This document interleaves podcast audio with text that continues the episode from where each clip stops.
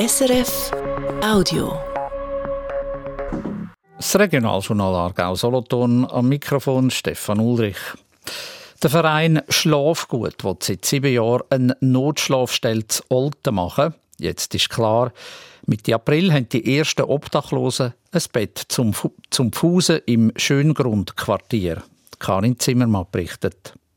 Über 1500 Leute haben in der Schweiz kein Zuhause und leben auf der Strasse. Fast jeder dritte von ihnen schläft sogar verrissen, egal ob Winter oder Sommer ist. Das zeigt eine Studie vor Fachhochschule Nordwestschweiz.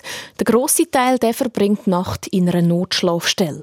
Und so eine geht Mitte April nach sieben Jahren Planung zu Olten auf. Simon Altermatt-Dietrich vom Verein Schlafgut ist froh, dass sie Obdachlosen ein Bett bieten können. Ist natürlich mit einer riesen Freude verbunden. Also, dass sich auch die ganzen Bemühungen, das Engagement in all diesen Jahren, dass sich das gelohnt hat. Und natürlich auch Stress, es gibt sehr viel zu tun. Vor allem Anfangs April. Ab 1. April dürfen sie das Haus zahlen im schönen Grundquartier und dann muss alles eingerichtet werden. Es gibt acht Betten in Notschlafstelle und acht in Notpension. Dort dürfen Frauen und Männer, die kein Heim haben, länger als nur eine Nacht bleiben. Eingerichtet wird Notschlafstelle und Pension wie eine Wohnung. Es hat also auch eine Küche und eine Wäschmaschine. Was wir sicher auch werden zur Verfügung stellen, ist irgendein Stock an Kleider dass sie sich neu einkleiden können. Für wenn Obdachlose mit kaputten Kleidern in die Notschlafstelle kommen. Die Idee von Roltner Notschlafstelle in einem Wohnquartier, gerade in der Nähe von einer Schule, hat hohe Wellen geworfen. Eine Sammeleinsprache von 18 Parteien ist bis vor Verwaltungsgericht gezogen, dort aber abgewiesen worden. Der Verein nimmt die Sorgen der Bewohner ernst. Wenn Probleme auftauchen, können wir sich telefonisch beim Verein melden.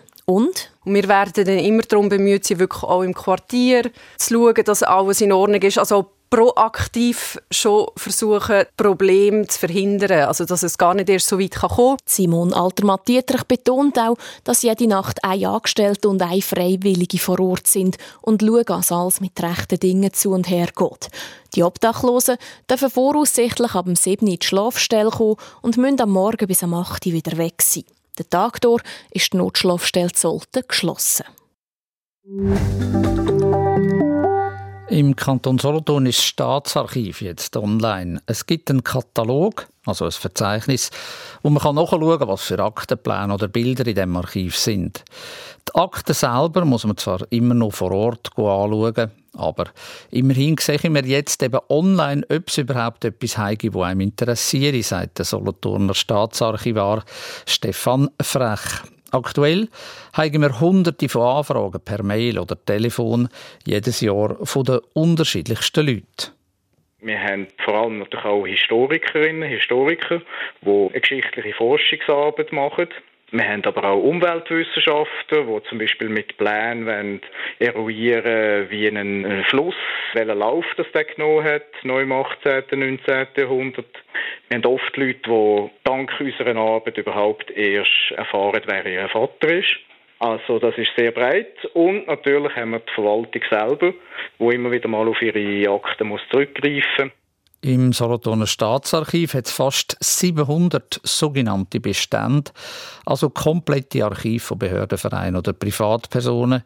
Knapp 190 sind jetzt im Online-Verzeichnis, weitere sollen dazukommen. In der Stadt Solothurn hat gestern Abend um die 7 ein Haus brennt in der Nähe vom Westbahnhof. Es ist ein Haus, das leer steht, weil dort eine Überbauung kommen die Feuerwehr hat das Feuer schnell im Griff gehabt und hat verhindert, dass das Gebäude nebendran angekommen sind. Auf Anfrage sagt die Polizei, es habe keine Verletzungen gegeben und der Verkehr sei nicht gross gestört gewesen. Das Herznach ist im November mit dem Dorf eine Frau auf einem Fußgängerstreifen angefahren worden. Ein paar Tage später ist sie an ihren schweren Verletzungen gestorben. Im Januar hat jetzt die Regionalpolizei Obersfricktal bis sechs Fußgängerstreifen das Herz nach Kontrolle gemacht und drei Autofahrer angezeigt. Die haben während dem Fahren am Handy umgedrückt, heisst in einer Mitteilung. Dazu hat die Polizei noch zwölf Bussen verteilt, unter anderem, weil Leute ohne Freisprechanlage telefoniert oder nicht angehalten haben, wo Leute über einen Fußgängerstreifen gehen wollten. Und hier noch die Wetterprognose von SRF Meteo. Auch heute haben wir wieder einen Tag mit viel Sonne und Temperaturen zwischen 9 und 11 Grad. Das war ein Podcast von SRF.